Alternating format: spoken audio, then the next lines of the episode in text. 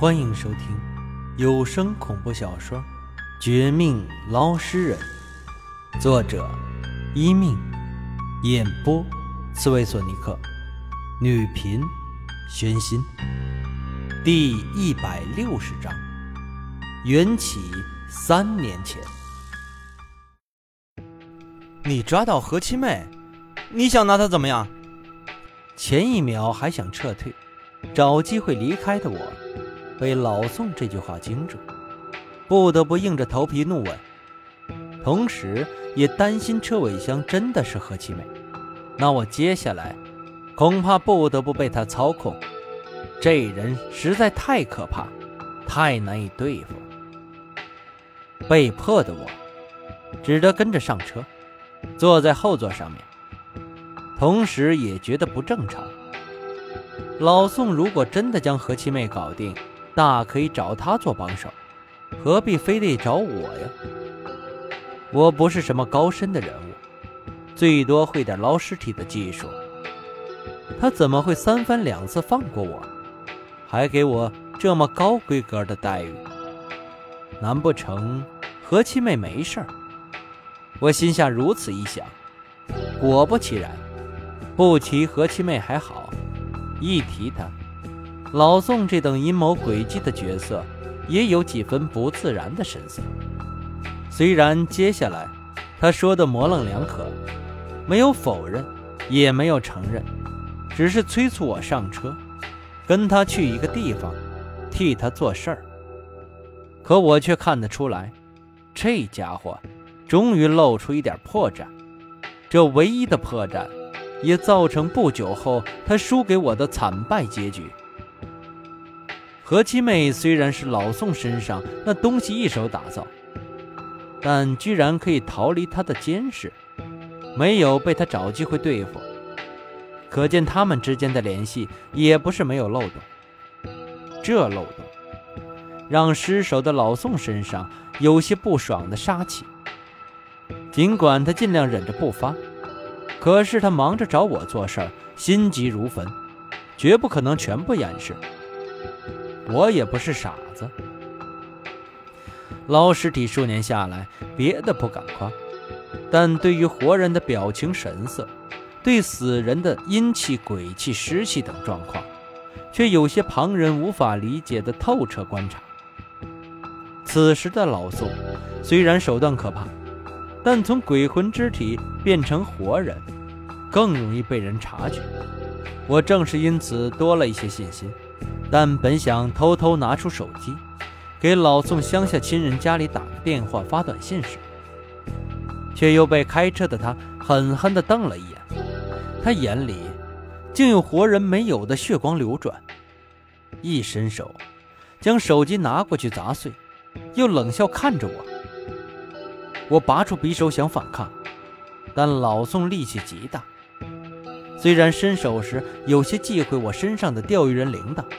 但一点不怕普通匕首，还将我刺出去的匕首直接捏碎，丢到嘴里疯狂嚼吃。那匕首好歹也是浸过黑狗血，还是金刚打造，竟然被他无视，当做棒棒糖似的吞了下去。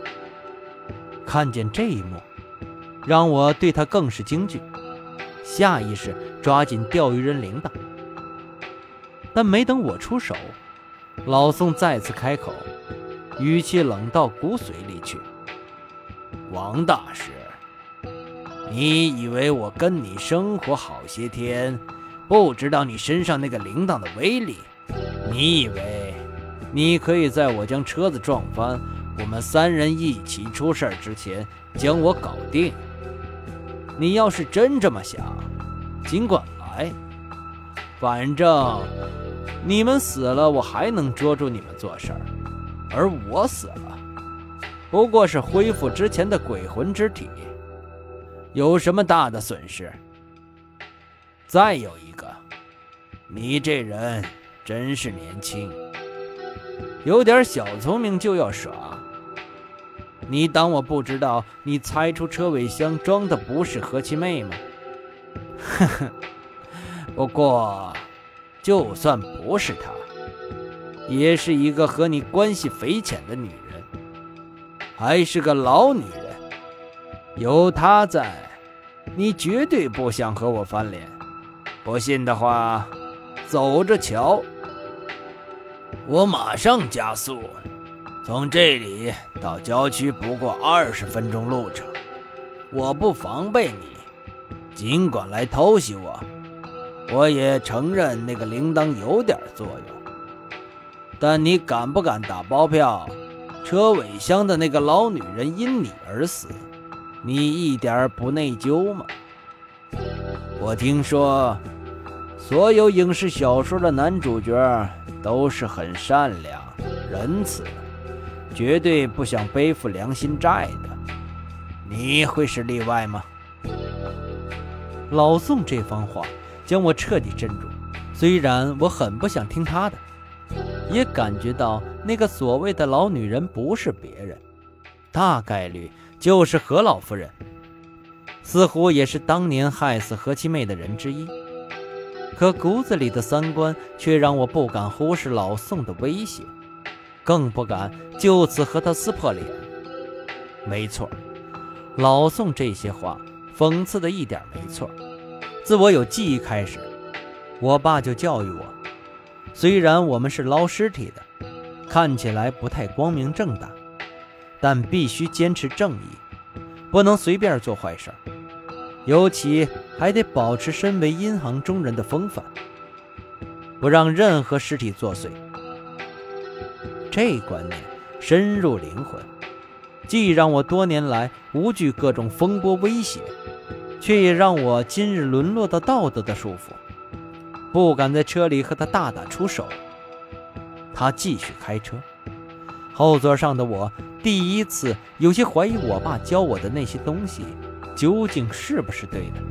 一个好人，难道就该因为是好人而被坏人威胁？一个好人，在面临两个坏人，可以不可以无视程度较轻的坏人的损失？进而全力对付那个更坏的坏人。这问题令我很是郁闷，也相当程度上失去最佳的偷袭机会，甚至自此开始慢慢改变我的三观。而我却没有发现。除此之外，心情不爽的我，一边以铃铛自慰，一边看着面包车被开到郊区。冲着一条熟悉又陌生的山路而去。刚才那点阴郁慢慢过去，迎来新的惊异。一方面，眼前这条路的尽头好像去过，不是别的，就是我跟着秦老八、钓鱼人前辈去过三四次的那个破庙。似乎老宋要做的事儿和那个破庙有关。而另一方面的惊异。却是来自后座靠垫下传来的一阵奇怪的、细微的声音。声音从车尾箱传过来，避开开车的老宋的注意，模糊地传到我屁股上、身体上、耳朵里。我听不清疑似何老夫人的这老女人的意思，但是却可以清楚地感受到，她比我镇定不少，而且还冒险给我传话。仿佛有什么极为重要的消息要说。眼看如此，我明面上装作没事继续用钓鱼人铃铛防备着老宋。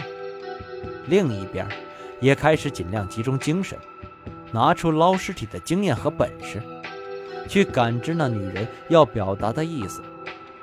一开始没什么成果，但很快，面包车就快停到破庙山下之前。车尾箱和老夫人的话，被我渐渐领悟到。他说的不是别的，却是一个字“三”。但这“三”代表什么意思呢？我们三人，还是老宋有三个帮手，还是别的？一时间，我还真的想不出何老夫人这时候为什么传递这种古怪的消息。但老宋。却已经不耐烦。等面包车停稳，他下车，冷冷地看我一眼，一点不怕我不跟上。又到了车尾箱，将果然是何老夫人的老女人抓下来，当着我面，好意的扇了她几个耳光。哎呀，真不好意思，一不小心又帮你做了好事。王大师，等会儿你可得更卖力气回报我才行，不然我要是不高兴，就会拿他出气。让你难受哦。嗯，在开始之前，我先说点别的话。你可能诧异我怎么不干掉他，还带他来这地方是吧？你难道忘了，三年前，你、我，还有这个该死的老女人，曾经有过一面之缘呢？这阵子的事情，全都是因你，因他而起。呵呵呵。